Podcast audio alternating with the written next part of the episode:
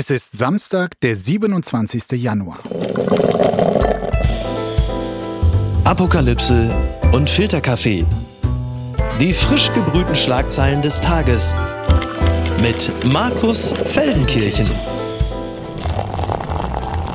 Einen wunderschönen Samstagmorgen. Herzlich willkommen zu Apokalypse und Filterkaffee, der Wochenendbeilage, in der wir zumindest auch auf das schauen wollen, was jenseits der ganz, ganz großen Politik geschehen ist in den vergangenen Tagen und auf manches, das in der Hektik der Woche einfach fahrlässig übersehen wird. Und das darf ich heute mit einer Frau, über deren Besuch im Studio ich mich sehr freue. Sie ist Journalistin, Podcasterin und Autorin ihres autobiografischen Debüt-Bestsellers mit dem Titel Was weiße Menschen nicht über Rassismus hören wollen, aber wissen sollten. Ich bin sehr gespannt und sage guten Morgen, Alice Hasters. Hallo, guten Morgen. Ja, schön, dass du da bist. Äh, ich weiß nicht, wie fußballaffin du bist, aber gestern die Nachricht äh, des Tages, die äh, wirklich Fußballfans nicht nur in Deutschland, sondern auch in England und vielleicht im Rest der Welt wirklich umgehauen hat, ist die hier. Das hat mich überrascht. Die Energie geht aus. Klopp kündigt Abschied aus Liverpool an. So steht es eigentlich in allen Zeitungen, aber auch im Kicker, dem Fachblatt. Jürgen Klopp wird den FC Liverpool nach der Saison verlassen. Mir geht die Energie aus. Ich wusste schon länger, dass ich es irgendwann ankündigen muss. Ich weiß, dass ich den Job nicht immer und immer wieder machen kann, sagte der 56-Jährige in einem Video, das äh, sein Verein, der FC Liverpool, verbreitet hat. Und als du davon gehört hast, Alice, äh, was hast du gedacht? Ja, es hat mich auch schon überrascht, aber gleichzeitig dachte ich, gut, wenn er weiß, dass ihm die Energie ausgeht, dass er dann auch Oder? die Reißleine zieht. Also, ich also meine, es, es, läuft wirklich wieder gut bei ihm. Liverpool mhm. steht mit fünf Punkten Vorsprung auf Manchester City auf Platz eins. Letztes Jahr lief es nicht so gut, aber er hat es wieder geschafft. Und in so einem Moment quasi autark sagen zu können, also ich könnte jetzt zwar weiter jedes Jahr Millionen raustragen und auch Erfolge feiern, aber ich habe mein Level erreicht. Also ich glaube, dass das wirklich vorbildlich ist. Das finde ich auch. Man sieht es äh, mittlerweile immer öfter, finde ich, im Sport. Es ist eine gute Entwicklung, dass auch SportlerInnen oder Leute auch drumherum, TrainerInnen, ja, eine Grenze ziehen, wenn sie sagen, dass ihnen die Energie ausgeht. Ich denke da gerade an Naomi Osaka oder an Simon Biles, die ja auch beide äh, eine Pause gemacht haben, als ihnen die Energie ausgegangen ist. Und ich finde das eigentlich eine vorbildliche Verhaltensweise, weil es im Endeffekt auch besser ist für alle anderen. Es war eine rührende Ansprache von ihm. Äh, also dieses Video ging auch direkt äh, viral, wurde viel kommentiert. Darin sagte er, ich verstehe, dass das im Moment ein Schock für viele Leute ist, wenn man es zum ersten Mal hört. Aber ich kann es erklären, so Klopp. Er liebe den Club, die Stadt, die Fans, das Team und seine Mitarbeiter. Aber dass ich trotzdem diese Entscheidung treffe, zeigt euch, dass ich überzeugt bin, dass ich sie treffen muss. Also wieder sehr, sehr viel typisches Jürgen Klopp-Pathos drin. Aber ich glaube, also da, da werden viele enttäuscht sein, gerade die Fans vom FC Liverpool. Aber das ist der Versuch, sie zumindest mitzunehmen. Mhm. Jürgen Klopp war ja auch ein sehr, sag ich mal, hatte einen sehr energiegeladenen Trainingsstil, würde ich sagen, wenn man Spiele gesehen hat, die ja, vorher der, an der. Der flippt da regelmäßig aus. Richtig, also ich kann mir auch vorstellen, dass das sehr energieraubend ist. Ja, also schlafraubend könnte diese Nachricht jetzt äh, für Edin Terzic oder Julian Nagelsmann sein, der eine Trainer in Dortmund, wo Aki Watzke sitzt und Jürgen Klopp mit Sprachnachrichten quasi bombardiert, so wie ich es nur von Mickey Beisenherz kenne. Und Julian Nagelsmann, gerade erst Bundestrainer geworden. Also ich sag mal, wenn Klopp da schon frei geworden wäre, dann wäre es auf jeden Fall er geworden und nicht Nagelsmann. Die Zukunft ist weiblich. Margot Robbie nicht für Oscars nominiert, Trost für Barbie von Hillary Clinton und Co. So berichten es die Stuttgarter Nachrichten. Also noch immer, die Entscheidung ist jetzt schon ein paar Tage alt, aber noch immer ist die Empörung groß. Barbie Hauptdarstellerin Margot Robbie wurde nicht für den Oscar nominiert. Ihr Nebenpart wiederum, Ken, gespielt von Ryan Gosling, aber schon. Und nun schlägt sich sogar die ehemalige First Lady und Präsidentschaftskandidatin Hillary Clinton auf die Seite der Schauspielerin. Ich zitiere, auch wenn es schmerzt, an den Kinokassen zu gewinnen, aber nicht die Goldmedaille mit nach Hause zu nehmen eure Millionen von Fans lieben euch. Ihr seid beide so viel mehr als genug. Damit äh, griff sie ein Wortspiel des Films äh, auf. Ken trägt gegen Ende dort einen Hoodie, auf dem I'm Enough steht, also zusammengesetzt Ken und äh, Enough. Der Film von Regisseurin Greta Gerwig, der sich ohnehin in 2023 äh, einer gewaltigen PR-Welle erfreuen durfte, die dem Dachkonzern Mattel bestens gefallen haben dürfte, steht damit weiter im Rampenlicht und ein Hauptgrund für das Ausmaß der Erregung jetzt äh, über diese Entscheidung ist das feministische Grundmotiv, welches Regisseurin Gerwig den eigentlich unfeministischen Barbie-Puppen im Film eingehaucht hatte. Doch auch das spaltet nicht zuletzt wegen seiner gewaltigen kommerziellen Ausschlachtung zugunsten des Absatzes von Kinderpuppen die Geister. Alice, wie ging es dir, als du das erfahren hast? Also Ken, Ryan Gosling dabei und Margot Robbie nicht. Ich war auch überrascht. Ich war aber vor allen Dingen überrascht, dass Regisseurin Greta Gerwig nicht ähm, nominiert war, weil es dann doch nochmal eine große Ausnahmeerscheinung war. Das ist einer der erfolgreichsten Filme, wenn nicht der erfolgreichste also, Film des Jahres, ja. dort eine Frau Regie geführt hat. Das war historisch, kann man sagen. Mhm. Und das dann nicht zu würdigen, also Greta Gerwig ist des Öfteren, finde ich, schon von der Academy ignoriert worden, aber spätestens jetzt hätte es eigentlich sein müssen. Deshalb bin ich auch überrascht gewesen. Und Margot Robbie war ja nicht nur die Hauptdarstellerin, sondern auch die Produzentin, also maßgeblich daran beteiligt, dass dieser Film überhaupt entstanden ist. Mhm. Und dass gerade die beiden, die eigentlich diesen Film, so wie er dann entstanden ist, eigentlich aufgestellt haben, nicht nominiert werden, das finde ich schon beachtlich. Ich finde auch die Schlagzeilen waren eben, dass die beiden nicht nominiert waren. Ja. Das hat die Schlagzeilen dominiert. Also du meinst, äh, Ryan Gosling wird das schon gegönnt, aber die hätten auch nominiert sein müssen. Definitiv. Auch Ryan Gosling hat sich dahingehend geäußert und meinte, zu sagen, dass er enttäuscht wäre, wäre noch untertrieben. Also ich glaube auch, es klingt so, als ob das Team um Barbie auch sehr enttäuscht ist und das als ungerecht empfindet. Gut, der Film regt weiter auf. Es war ja auch schon, als er rauskam, quasi die Rezeption völlig unterschiedlich. Die einen haben ihn äh, gefeiert, gerade aus feministischer Sicht, weil Barbie eben dort als moderne gesellschaftskritische Frau dargestellt wurde, die so ihrer Rolle als pinkes Püppchen äh, gut mhm. entschlüpft ist. Und die anderen haben gesagt, Leute, äh, das hat nichts mit Feminismus zu tun, das ist ein PR-Film für Mattel. Dort äh, reiben sich die äh, männliche Führungsriege äh, die Hände. Checkt ihr es nicht? Es ist so ein bisschen, finde ich, auch eine Message eines, sag ich mal, alten Feminismus, der vielleicht so, sag ich mal, vor 10, 15 Jahren sehr getrennt hat, der Girlboss-Feminismus, der Feminismus, der eigentlich sehr äh, gut einhergeht mit neoliberalen, liberalen Ideen, dass die Frau Karriere macht, ist quasi das, dass das das wichtigste Ziel im Feminismus mhm. ist. Und das ist eine Botschaft, die ganz gut mit Barbie einhergeht und dann auch natürlich mit der kommerziellen Seite. Das heißt, du kannst die Kritik ist. verstehen. Ja, kann ich. Und trotzdem finde ich es unfair, dass Greta Gerwig nicht nominiert wurde. Zwick mich bitte mal. Tom Hollander erhielt siebenstelligen Avengers-Bonus, der für Tom Holland bestimmt war, so berichtet es die BBC.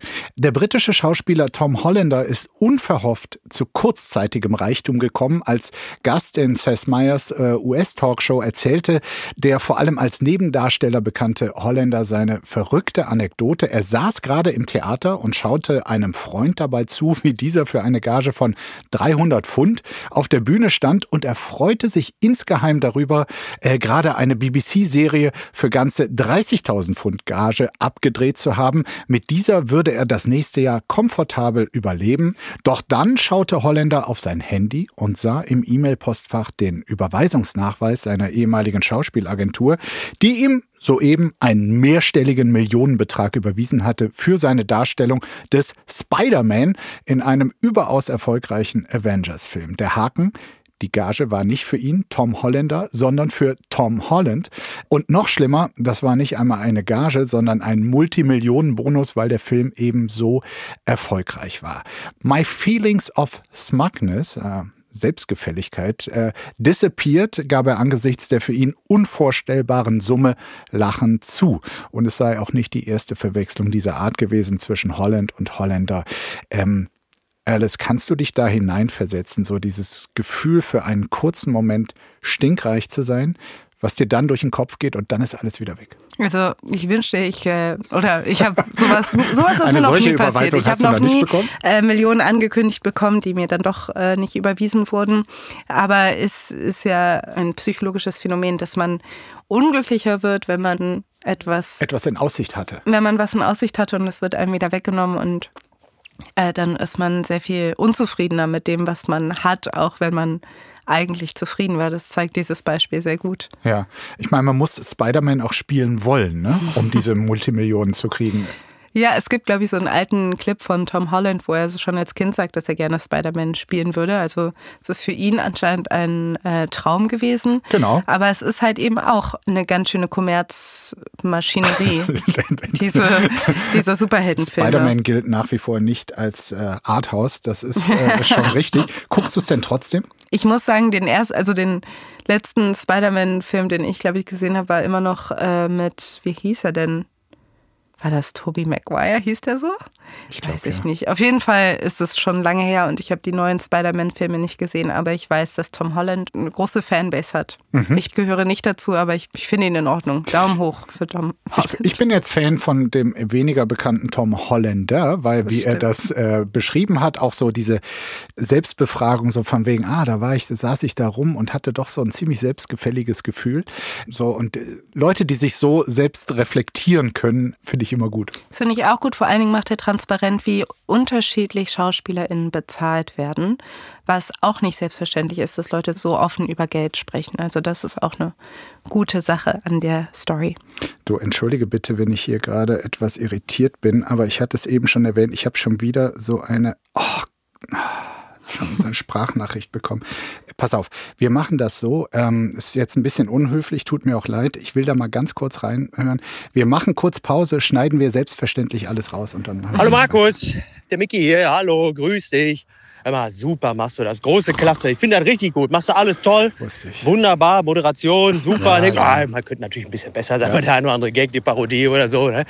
Aber Themensetzung und so, klar, ich habe das ein oder andere Thema. ver- Aber sonst super, super. Das sagt der Richtige. Sehr gut. Ich freue mich für dich. Ich freue mich, dass das so super läuft. Markus, Ja, ich ja. gönne dir das. Ich finde das Das klasse. Da hebe ich dich gerne auf den Schild. Du bist unsere Nummer eins. Finde ich toll. So, ja komm Markus, komm, komm.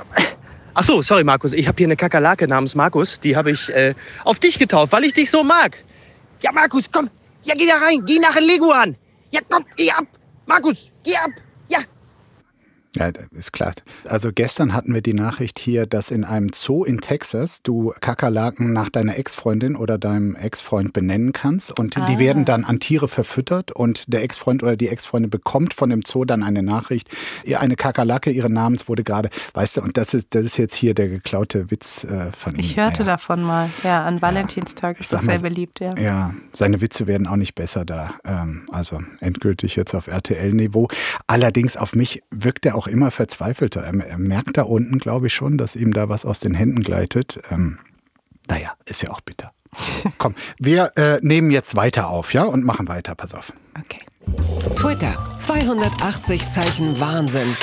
Baerbocks Digitaldetektive decken russische Lügenkampagne auf. So berichtet es der Spiegel. Spezialisten des Auswärtigen Amts haben auf Elon Musks Plattform X eine systematische russische Kampagne aufgedeckt, die als beispielhaft für das Maß der öffentlichen Manipulation im Internet gesehen werden muss. Demnach wurden bei einer Untersuchung mehr als 50.000 gefälschte Accounts identifiziert, die Fake News absetzen oder diese weiterverbreiten. Seit September wurden mehr als eine Million deutschsprachiger Tweets identifiziert. An manchen Tagen registrierten die Experten des äh, Auswärtigen Amtes 200.000 dieser Kurznachrichten. Das entspricht ungefähr zwei Mitteilungen pro Sekunde, mehr als ich aus dem Dschungel bekomme. Ein digitales Trommelfeuer, um die Öffentlichkeit zu manipulieren. Und jetzt kommt äh, das eigentlich offensichtliche, aber es ist trotzdem immer äh, krass, es so zu hören. Hauptziel der Aktionen Russlands ist in Deutschland Stimmung gegen die Ampel zu machen, Wut zu schüren, das Vertrauen in Regierung, Demokratie und Medien zu untergraben.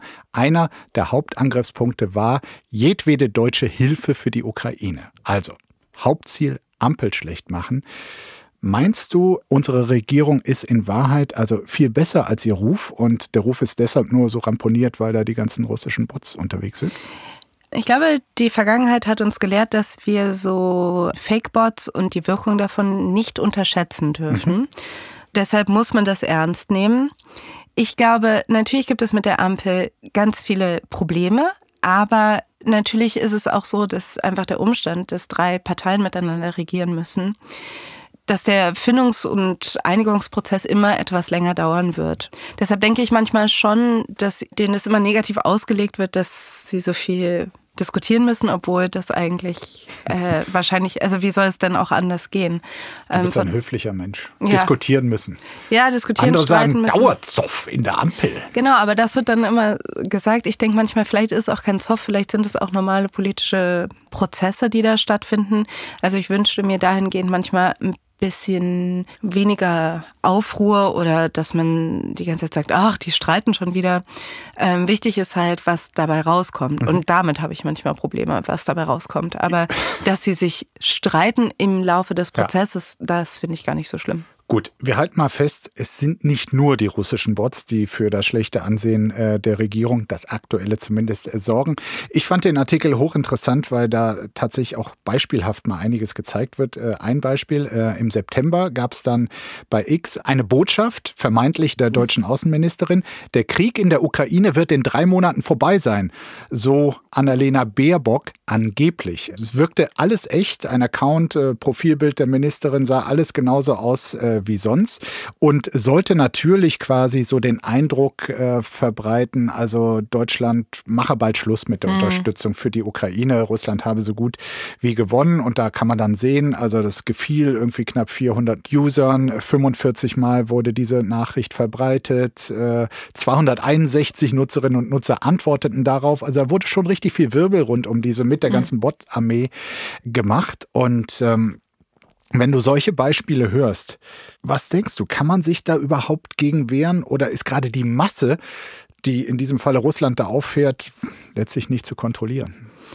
Das ist auch meine große Frage. Also ich glaube, man sieht ja, diese Bots gehen natürlich auf Masse. Es ist nicht möglich, also für Menschen alleine ist das nicht möglich, das zu kontrollieren. Wenn, dann bräuchte es irgendwie eine Art Gegenbot oder irgendein sehr ausgefeiltes System, was diese Bots identifizieren kann sehr schnell. Davon hat ja auch immer Ex-Besitzer Elon Musk äh, gesprochen, dass er das irgendwie äh, bei X etablieren will, aber anscheinend ist er bisher gescheitert.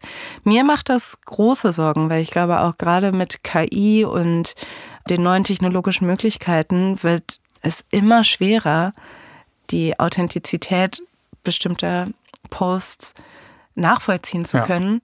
Also ich glaube schon, dass also für die Wahlen in diesem Jahr, aber vor allen Dingen für die Bundestagswahl 2025 und für die US-Wahl. Ja, und für die US-Wahl in diesem Jahr macht mir das große Sorgen. Also ich hoffe halt, dass ich nicht zu sehr drauf reinfalle, ja. aber dass ähm, es Leute gibt, die den Unterschied nicht erkennen können oder. Total. Ja, das wird auf jeden Fall so sein. Das Einzige, was halt passieren kann, ist letztendlich, wenn Wahrheit wirklich überhaupt nicht mehr von Lüge zu unterscheiden ist, dass Menschen dass quasi der Wert von sozialen Medien somit dahin ist und Leute sich aus sozialen Medien zurückziehen. Das mhm. wäre vielleicht eine Entwicklung, die ich mir auch noch vorstellen kann. Da muss man sagen, das habe ich der Recherche entnommen, geben die Russen zumindest gute Chancen, irgendwie ihre ganzen Fakes zu erkennen, weil sie setzen da auf Masse statt Klasse, heißt mhm. es. Also sie geben sich nicht besonders viel Mühe. Also da sind zum Beispiel Fehler, da so kyrillische Zeichen in diesen Fake-Tweets drin. Äh, sie benutzen wahnsinnig schlechte Sprache. Also es soll ja alles Deutsch sein, aber es ist zum Teil sehr holpriges Deutsch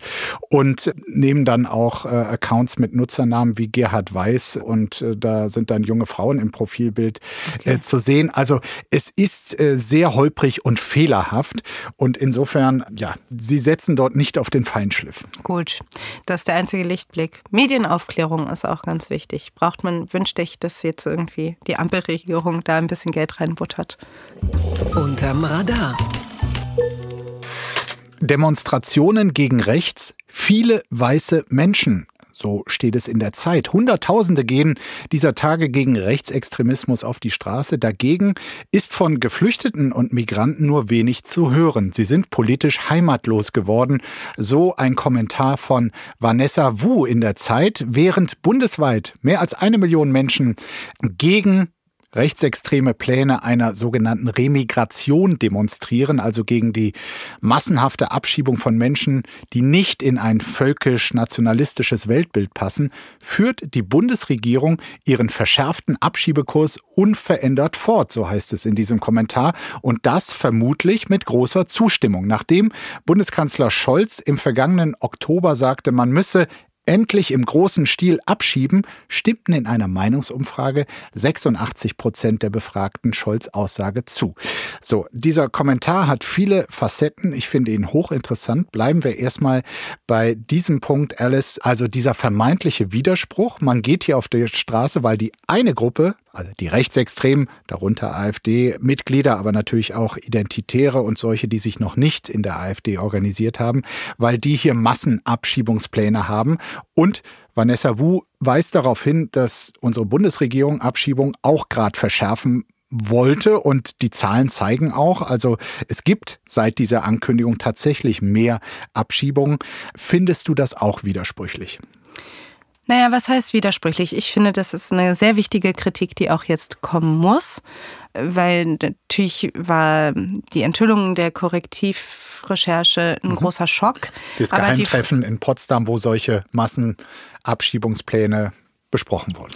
Aber Tatsache ist auch, dass wir jetzt schon an einem Punkt sind, wo es keine Partei mehr zu geben scheint, äh, weder in der Opposition noch in der Regierung, die wirklich sich für Migration ausspricht oder zumindest auch pro Asyl argumentiert. Also dass jegliche Stimmen dahingegen sind verstummt oder jegliche Anstrengungen dahingegen werden nicht kommuniziert oder gibt es nicht mehr. Das heißt, wir haben schon, und das trifft natürlich die vulnerabelsten in unserer Gesellschaft, Leute ja ohne geklärten Status, Leute ohne deutschen Pass, die sind heute schon in einer Situation, die eigentlich untragbar ist. Und wenn man das Rückführungsverbesserungsgesetz mal sieht und das, was dadurch möglich ist, werden ähm, die Rechte von Asylsuchenden massiv eingeschränkt. Mhm. Und da hat Vanessa Wu recht, das trifft nicht auf viel Widerstand. Also man hat schon das Gefühl, mhm. und das kann ich auch verstehen, Vanessa Wu hat selber mal ihre Geschichte aufgeschrieben und ähm, ist auch als geflüchtete Person hier hingekommen. Und wenn man diesen Prozess eben kennt und dann wiederum von der Gesellschaft wiedergespiegelt bekommt, ah, die Leute gehen erst auf die Straße, wenn es heißt, ach, deutsche StaatsbürgerInnen würden auch abgeschoben werden oder würden Mit auch hier. Migrationshintergrund und genau das, und, obwohl sie genau. einen deutschen Pass haben. Ja. Also die Frage ist halt, inwiefern ist es doch schon jetzt ein Problem. Also auch nur weil Leute ohne äh, deutsche Staatsbürgerschaft von mhm. dieser restriktiven Politik betroffen sind und die AfD diese Grenze überschreiten würde oder zumindest bereit scheint, diese Grenze zu überschreiten, ist das wirklich der Maßstab, an dem wir uns orientieren sollten? Oder ist das wirklich die Grenze, wo wir sagen würden, hier stehen wir auf und sind ich, dagegen? Ich versuche mich mal an einem Widerspruch äh, vorsichtig, mhm. weil äh, ich finde, gegen die Pläne, die dort bei diesem Geheimtreffen in Potsdam ventiliert wurden, aufzustehen, vollkommen nachvollziehbar, richtig und ich bin froh, dass das geschieht.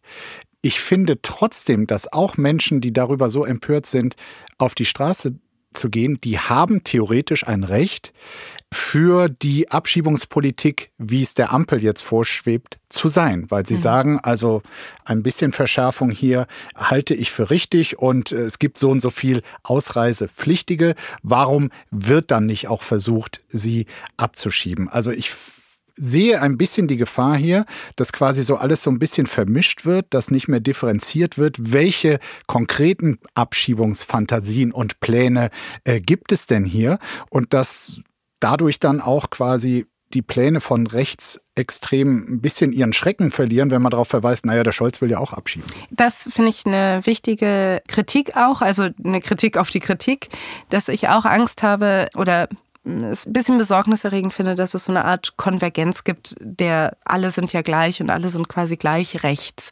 Also ich finde gerade, wir hatten vorher auch schon über Hillary Clinton genau, gesprochen. Das auch, das dieses wir gehen gegen rechts auf die Straße. Ich fände es besser, wenn man ganz klar sagt, wir gehen gegen Rechtsextremismus auf die Straße. Naja, da wo ich stehe, fände ich es auch schön, wenn Leute gegen rechts auf die Straße gehen würden. Aber letztendlich, also das, was passieren könnte bei der Kritik, die Vanessa Wu äußert, ist, dass quasi letztendlich Leute abspeichern, dass quasi alle gleich sind. Von den Grünen bis zur AfD gibt es eigentlich keinen großen Unterschied und das erinnert mich eben an. Das ist ja nicht so. Nee, ja. nee, das will ich gerade sagen, dass es eben ein ähnliches Phänomen ist, wie es kurz vor der US-Wahl 2016 gab, wo Leute meinten, Hillary Clinton ist auch nicht besser als Trump, nur weil Hillary Clinton kritikwürdig war. Und also wenn man hier nicht sprachlich ähm, differenziert, kann das schnell ja. eine Botschaft sein, die dann auch wiederum gefährlich ist. Also ich finde es gefährlich hier die, was ich auch ab und zu bei Social Media sehe, sozusagen die Enttäuschung, die viele Leute haben über die Politik, wo die Grünen ja jetzt mittlerweile auch beteiligt sind, dann die Grünen quasi mit der AfD gleichzusetzen. Das ist natürlich ein Riesenunterschied und macht vor allen Dingen einen Riesenunterschied für die Leute, die von äh, Asyl- und Migrationspolitik betroffen sind. Deshalb Total. Muss man hier auf aufpassen. Ich glaube aber nicht, dass es das, was Vanessa Wu macht oder worauf sie abzielt. Ja, also wie gesagt, ein wirklich lesenswerter Kommentar, auch wenn ich nicht in allen Facetten übereinstimme. Demonstrationen gegen rechts, viele weiße Menschen äh, heißt es ja. Und sie weist eben auch darauf hin, dass äh, jetzt, wo wirklich Millionen auf die Straße gegangen sind, dass sie dort eben betroffene Menschen, diejenigen, die von Abschiebeplänen tatsächlich, also konkret bedroht sind, dass sie die, da fragt sie sich, warum stehen die nicht in vorderster Reihe auf der Bühne und äh, gibt Teil ihrer eigenen Erklärung, dass es dort eine große Verunsicherung natürlich gibt. Frühere Protestgruppen wie das Unteilbar-Bündnis, welches 2018 noch mehr als 240.000 Menschen auf die Straße gebracht hätten, aber auch Black Lives Matter, die existieren in ihrer früheren Form nicht mehr. Und ähm, sie erzählt von Zermürbung, Schockstarre, organisatorischen Herausforderungen, aber auch von Zögerlichkeit. Viele Menschen mit Migrationshintergrund, so die These, trauen der Bewegung gegen Rassismus nur bedingt. Mhm. Beobachtest du das auch? Das beobachte ich auch. Aber es ist auch ein total wichtiger Zeitpunkt, jetzt auch nochmal darauf zu schauen, was ist eigentlich mit eben diesen antirassistischen Bewegungen gewesen wie Unteilbar und Black Lives Matter, was ist aus denen geworden? Und sie stellt richtig fest, dass es die so gar nicht mehr gibt, weil das auch äh, Bündnisse sind, die vor allen Dingen aus einer Reaktion heraus entstanden sind, also auch etwas ist passiert und dann kommt eben diese Bewegung und sagt, so geht's nicht weiter. Also eine, die eigentlich Grenzen aufweisen möchte und sagt, stopp, nicht weiter nach rechts oder stopp die Gewalt und so weiter. Aber die Frage, die lösen sich dann auf, wenn sich die Frage stellt, was wollen wir denn? Also was man nicht will, ist klar. Man möchte keinen Rassismus, man möchte ein Ende von Polizeigewalt zum Beispiel. Das ist alles klar. Aber wie kommt man da raus? Was macht man? Und da lösen sich diese Bündnisse oft schnell auf, weil das Problem ist, dass die Leute, die von Rassismus betroffen sind, zwar sehr gerne als so eine Masse betrachtet werden, weil sie alle vom gleichen Problem betroffen sind. Aber das sind ja alles Menschen, die sich das so nicht ausgesucht haben und deshalb eigentlich sehr unterschiedliche Menschen sind mit unterschiedlichen Ansichten. Es ist sehr schwer, sich dahingehend zu organisieren. Deshalb glaube ich, ist das, das Problem hier ist, dass es an der Vision fehlt, wo ansetzen, was rücken wir jetzt gerade ins Zentrum mhm. und für was sind wir eigentlich? Aber wessen Versäumnis ist das? Also es klingt so ein bisschen mit, äh, ist ja schön und gut, dass ihr Weißen da jetzt auf die Straße geht, die ihr nicht von solchen Abschiebeplänen konkret betroffen seid, weil viele Menschen mit Migrationshintergrund Skepsis haben. Aber wäre es besser, wenn die nicht alle auf die Straße gingen? Das ist, glaube ich, ein Denkfehler, der oft passiert bei Kritik, dass man denkt, ah, hier wird irgendwas kritisiert, das heißt, der Umkehrschluss ist, man soll es einfach lassen. Das, glaube ich, ist nicht das, was Vanessa Wu sagen will oder was oft, glaube ich, falsch verstanden wird es wäre schockierend, wenn Leute nicht auf die Straße gegangen wären. Mhm. Es ist wichtig, dass Leute auf die Straße gehen. Also das ist natürlich was Gutes und man sollte, glaube ich, bei solchen Kritikpunkten nicht denken, ah, okay, dann ist es eigentlich schlecht, auf die Straße zu gehen, nur weil geäußert wird, dass vielleicht die Idee gegen die AfD zu sein in der jetzigen Situation, die, wo generell schon bestimmte, gerade in der Frage der Migration, alle Parteien nach rechts gerückt sind, dass das vielleicht nicht weitreichend genug ist, um die vulnerabelsten Menschen in dieser Gesellschaft zu schützen.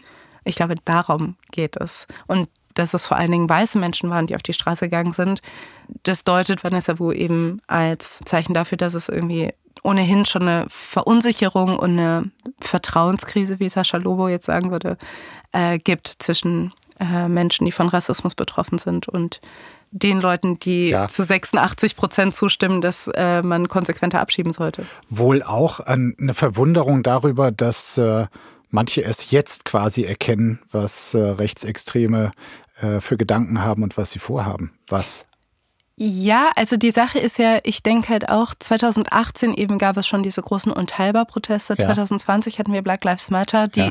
die Erkenntnis ist natürlich jetzt, 2024, dass diese Proteste den Rechtsruck nicht aufhalten. Und das ist, glaube ich, auch, das spielt halt, glaube ich, auch damit rein, mit dieser Enttäuschung, dass man merkt, ja, lohnt es sich überhaupt auf die Straße zu gehen, weil anscheinend haben diese Proteste keinen Effekt auf die politische Entwicklung. Aber was sagst du, es lohnt sich schon, oder? Ich glaube, Protest ist ein richtig wichtiges Mittel aber Protest, der quasi keinen eigenen Kompass, keine eigene Richtung entwickelt, wohin sie stattdessen wollen, da verpufft die Energie schnell. Na, ich, ich sehe es ein bisschen anders, weil mich hat überrascht das Maß an Bereitschaft auf die Straße zu gehen. Es sind auch viel mehr Menschen als bei Protestbewegungen vorher ähm, auf die Straße gegangen sind, bundesweit. Und es ist tatsächlich, also die rechten Kräfte haben in den vergangenen Jahren quasi den Weg auf die Straße gesucht und hm. dadurch entstand auch der Eindruck, Gott sind das viele. Und da einfach die Abstimmung mit den Füßen zu sagen, nein, wir sind am Ende mehr und wir gehen auch nicht nur einmal, sondern das soll ja jetzt auch fortgeführt werden. Das ist, glaube ich, ein, ganz, ganz wichtiges Signal. So ein bisschen primitiv, so von wegen, wer, kriegt mehr auf die Straße. Aber ich glaube, dass das auch wichtig sein kann. Also wie gesagt, ich will auch gar nicht sagen, dass das unwichtig ist oder dass das nicht, also dass das nichts bringt. Ich glaube nur, dass die vergangenen Jahre gezeigt haben. Also im Kampf gegen rechts muss man besser werden, weil gerade sind die Rechten im Aufwind und kriegen Zuwachs und werden stärker. Das heißt, die Protestbereitschaft, die ist gut, aber die Suche danach, was braucht es noch, was hat denn wirklich, also wo kann man dann wirklich Ergebnisse sehen, diese Frage ist, glaube ich, auch wichtig und deshalb auch die Kritik ist, glaube ich, auch wichtig, ja. Das gibt's doch gar nicht. Woman cleared of spiking colleagues coffee with Viagra. So steht es im Guardian, also eine britische Reinigungskraft. Ihr Name Karen Beale. Sie wurde verdächtigt, äh, in so einen Instant Coffee äh, Viagra-Pulver reingeschüttet zu haben. Und äh, sie ist jetzt zum Glück freigesprochen worden. Die äh, Geschworenen hatten ähm, der 62-Jährigen Glauben geschenkt, ähm, obwohl es Videomaterial gab, das sie zuvor belastet hatte. In diesen Aufnahmen, die ihr ehemaliger Arbeitgeber zur Verfügung gestellt hatte, sieht man Biel, wie sie mehrfach eine Dose ähm, Nespresso inspiziert äh, und schüttelt. Nach dem Entstehen dieser Aufnahme war die Dose dann von der Polizei konfisziert und positiv auf Spuren von Viagra überprüft worden. Biel soll die Schuldige gewesen sein. So, das hat sich dann alles äh, als Quatsch herausgestellt. Zumindest gab es keine wirklichen Nachweis, dass die Frau da den Instant-Kaffee verunreinigt hat. Und trotzdem äh, ist jetzt die Frage äh, nach wie vor, wie kam Viagra da rein? Wer könnte ein Interesse haben, äh, Kaffee mit Viagra zu anzureichern? Das ist eine gute Frage. Und wie muss es in diesem Betrieb da quasi zugehen? Das, ja, das Oder? frage ich mich halt wirklich auch. Und was macht Viagra mit Frauen? Weil die wussten ja auch nicht, wenn die diesen Kaffee genommen haben, mhm. ähm, sind sie ja vielleicht auch kontaminiert. Wahrscheinlich. Also es gibt bestimmt Studien, die, sagen, die wissen, was Viagra mit Frauen macht. Wir wissen es nur nicht. Ich glaube, es passiert nicht so viel. Ja. Aber ich finde es halt interessant, weil England ist ja ein richtiges Spiking-Land. Also das Problem, dass Menschen etwas ins Getränk bekommen, ist, glaube ich, auch in Clubs in England besonders groß. Also, dass Leute irgendwie Ja, anscheinend. K.O.-Tropfen oder sonst genau. Ja. K.O.-Tropfen, was wirklich gefährlich ist. Bei Viagra ist es ja, ähm, weiß ich nicht, was passiert. Also ich will das auch nicht runterspielen, Also aber ich will mal es auch gehört, nicht. was dann passiert. Ja, ja, genau. Aber die Frage ist halt, wer macht sowas? Ja, und wie sah es dort auf den Fluren in diesem Betrieb aus? Ja, also ich generell bin ich, freue ich mich richtig, dass die Reinigungskraft hier nicht, ähm, dass sie freigesprochen worden ist, weil ich finde, also es ist auch, finde ich, ein bisschen gemein, direkt Total. zu sagen, sie wird dann dahin geschickt und soll, ähm, soll schauen, was da überhaupt mit dem Kaffee los ist, weil Leute sagen, der äh, schmeckt komisch und dann wird sie auch noch beschuldigt, dass sie diejenige sein soll, die ähm, Viagra da reingemischt hat. Das finde ich irgendwie nicht okay. Ja, so erfahren wir nie, was äh, Viagra untermischen konkret an Haftstrafe bedeutet. Aber für die Frau freue ich mich natürlich auch. Ich glaub, mein Schwein pfeift. Beutelmäuse haben stundenlang Sex, dann werden die Männer gefressen. So steht es äh, im Fachmagazin Der Spiegel. Ja, also ähm, das klingt jetzt auch erstmal wie eine Viagra-Meldung, was äh, diesen Beutelmäusen da untergejubelt wurden. Also, Bleiben wir seriös. Wie Forschende der Queensland University of Technology in einer Studie berichten, dauert die Paarungszeit der braunen Breitfußbeutelmäuse etwa äh, ein bis drei Wochen. Innerhalb dieser Zeitspanne kommen Männchen und Weibchen für bis zu 14 Stunden am Stück zusammen.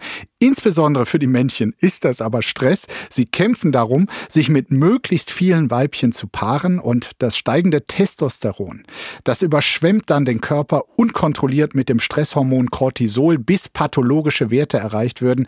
Die Männchen, heißt es, fallen tot um.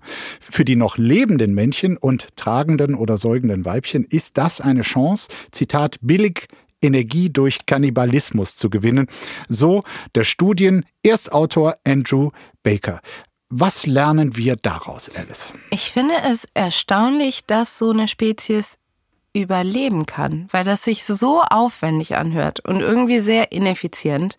Dass da Wo einfach so, so Stress gerammelt wird, ne? Ja, für drei Wochen? Also das ist doch, Innerhalb dieses Zeitraums. Also richtig, also ans, ans geht's halt 14 Stunden am Stück. Das finde ich schon, äh, Das ist viel.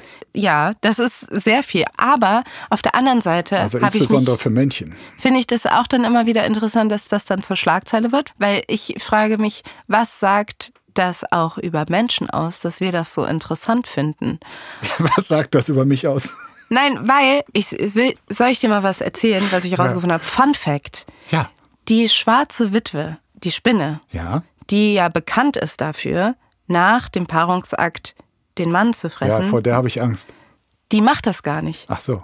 Die macht das nur, wenn sie gefangen ist. Also die Leute haben das quasi beobachtet, weil ähm, die Wenn schwarze sie Witwe selbst unter Stress ist. Genau, wenn sie selbst unter Stress ist. Aber normalerweise macht die schwarze Witwe das gar nicht. Und die schwarze Witwe wird beim Paarungsakt auch noch gefesselt. Das heißt, sie hätte eigentlich einen Anlass danach, irgendwie Rache zu nehmen. Aber ich finde es nämlich interessant, weil die Interpretation, was da vor sich geht, natürlich dann also viel über Ja. Menschen aussagt.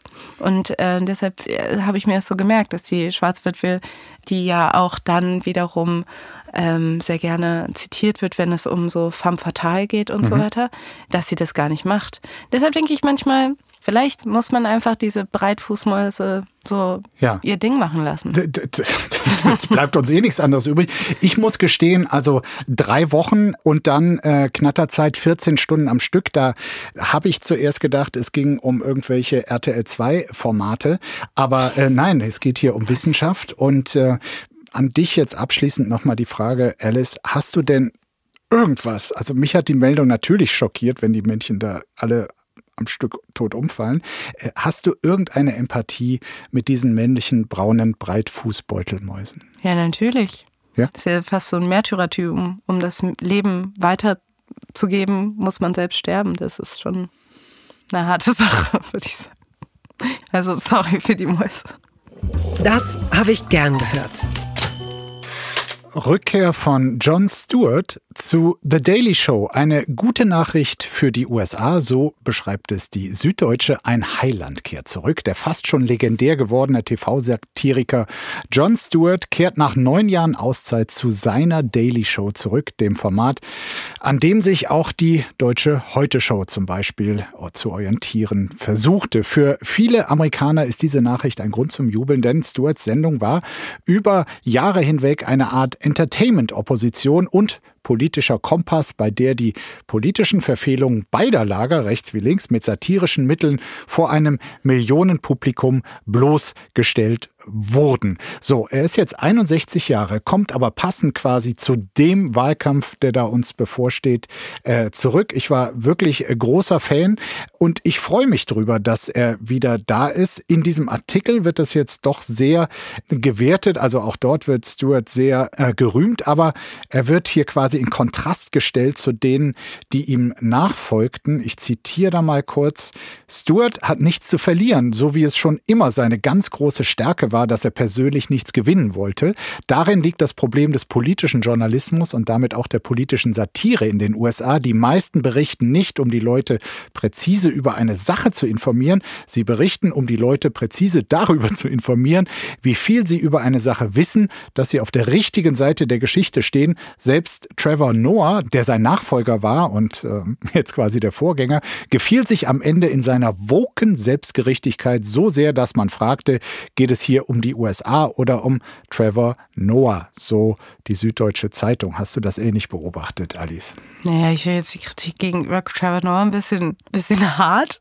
Aber erstmal freue ich mich auch so sehr, dass Jon Stewart zurückkommt, weil ich großer Jon Stewart-Fan mhm. bin und ich ähm, wirklich glaube, dass seine Stimme einen Unterschied macht. Und gerade für die US-Wahl, die äh, ja sehr holprig und heikel werden könnte. Ja. Bin ich froh, dass, dass er diese Präsenz wieder zurückbekommt. Ja. Ich glaube auch, dass Trevor Noah dahingehend einen guten Job gemacht hätte. Er will halt nicht mehr bei der Daily Show Host sein. Ja. Ich finde aber so woke Selbstgerechtigkeit, der musste auch schon sehr viel navigieren. Hier Pandemie und viele Krisen und Black Lives Matter und so weiter. Und ich finde, das hat er auch sehr gut gemacht. Und ich teile die Kritik nicht, dass er das ähm, nur so selbst inszenierend gemacht mhm. hat. Also man muss jetzt der Vollständigkeit äh, halber sagen, Jon Stewart kehrt zwar zurück, aber eigentlich nur auf den Montag, ja. denn äh, für die Rest der Woche ist er quasi Produzent und äh, es wird andere Hosts geben. In dieser Würdigung ist mir jetzt nochmal aufgefallen, ein äh, wunderbarer Moment, der Jon Stewart und ähm, ja, seine Direktheit und Schlagfertigkeit auch gut kennzeichnet, wird daran erinnert, wie äh, Stewart, äh, 2004 war das schon, mal bei dem rechtspopulistischen äh, Moderator Tucker Carlson in dessen Show zu Gast war. Und Carlson sagte dann also zu Stewart, du bist echt nicht so lustig wie in deiner Sendung. Und Stewart antwortete trocken, du bist in echt ein genauso großes Arschloch wie in deiner Sendung. Und die wurde danach abgesetzt, die damalige Sendung von Tucker Carlson. Das war Jon Stewart hat quasi Carlsons Show zerstört. Ich muss noch daran denken, dass ähm, vor kurzem wurden die Emmys verliehen und ähm, die Daily Show hat auch ein Emmy bekommen. Mhm. Und im Hintergrund hat man äh, den Korrespondenten, Mitarbeiter Roy Wood äh, gesehen, Roy Wood Jr., der quasi mit seinem Mund gesagt hat, hire a host, hire a host. Das hat er immer wiederholt in die Kamera, so dass Leute die Lippen lesen konnten, das Als Auftrag haben. quasi. Als Auftrag. Also ich glaube, die Leute, die gerade bei der Daily Show arbeiten, scheinen da nicht so äh, begeistert von zu sein, von dem rotierenden Host-Modell. Und vielleicht kann Jon Stewart zumindest dahingehend ein bisschen Stabilität reinbringen. So, Alice, und jetzt haben wir ähm, zu Ende noch einen äh, Gastbeitrag eines ehemaligen Mitarbeiters. Und was schreibt eigentlich die Bild? Post von Wagner. Mit einer Ausgabe, ähm, die natürlich hilft, weil sie hat ja jetzt wieder Sendung und äh, das wird sie vielleicht auch bestärken und könnte ihr helfen. Also, liebe Karen Mioska, nach ihrer ersten Talkshow gibt es nur einen Sieger, Sandra Maischberger. Danach Markus Lanz. In den Adern von Sandra Maischberger fließt etwas Kälteres als Blut. Lanz ist als Egomane sein eigener Gesprächspartner. Für mich waren sie einfach zu lieb in ihrer ersten Sendung nach Anne Will, wie ein verspieltes Schoßhündchen. Ihre Vorgängerin Anne Will hatte die Raffinesse einer Katze. ja. Eine andere Frage ist, mit wem ich lieber privat meinen Sonntagabend verbringe. Da liegen Sie ganz vorn. Das dürfte Sie äh, bestärken und bestätigen. Wo war ich? Ah ja. Sie haben ein Gesicht, das immer schöner wird, wenn es lächelt. In Ihrer Jugend waren Sie Sängerin in einer Schlagerband. Was haben Sie da gesungen? Von Herz, Schmerz, Liebe. Sie haben sich bewegt. Sie sind Mutter von zwei Kindern, haben studiert. Über wie viele Themen können wir privat reden? Ihre erste Talkshow war nichts. Oft ist das erste Mal nichts. Wir müssen uns aneinander gewöhnen. Gut finde ich, dass Sie keine Grillerin sind, die sich am Verbrennen ihrer Gesprächspartner erfreut. Bin gespannt, wie mein zweites Date wird. Bis nächsten Sonntagabend. Herzlichst, Ihr Franz Josef Wagner. So, bitteschön. Und jetzt? Lauf, Klemperauge. Lauf, Klemperauge. Bald habe ich dich ein. Lauf, Der Witz ist jetzt lauf. alt. Wie, wie klingt das für dich, Alice? Du hast es jetzt gehört. Ich bin fast ein bisschen beeindruckt von der Performance, aber Klimperauge finde ich ein bisschen, finde ich hätte nicht sein müssen. Die Wimpern sind wunderschön, von daher. Oh, vielen Dank.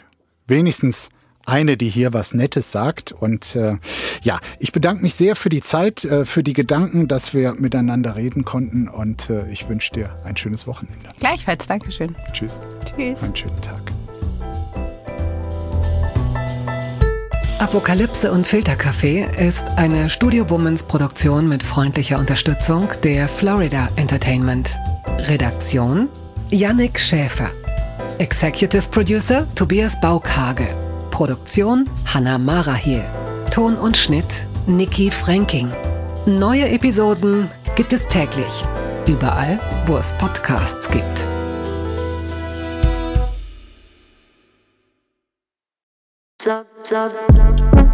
Buh, Stefanie Giesinger hier. Mit mir habt ihr nicht gerechnet, oder? Ich bin nur kurz hier, um euch über meinen Podcast zu erzählen, G-Spot.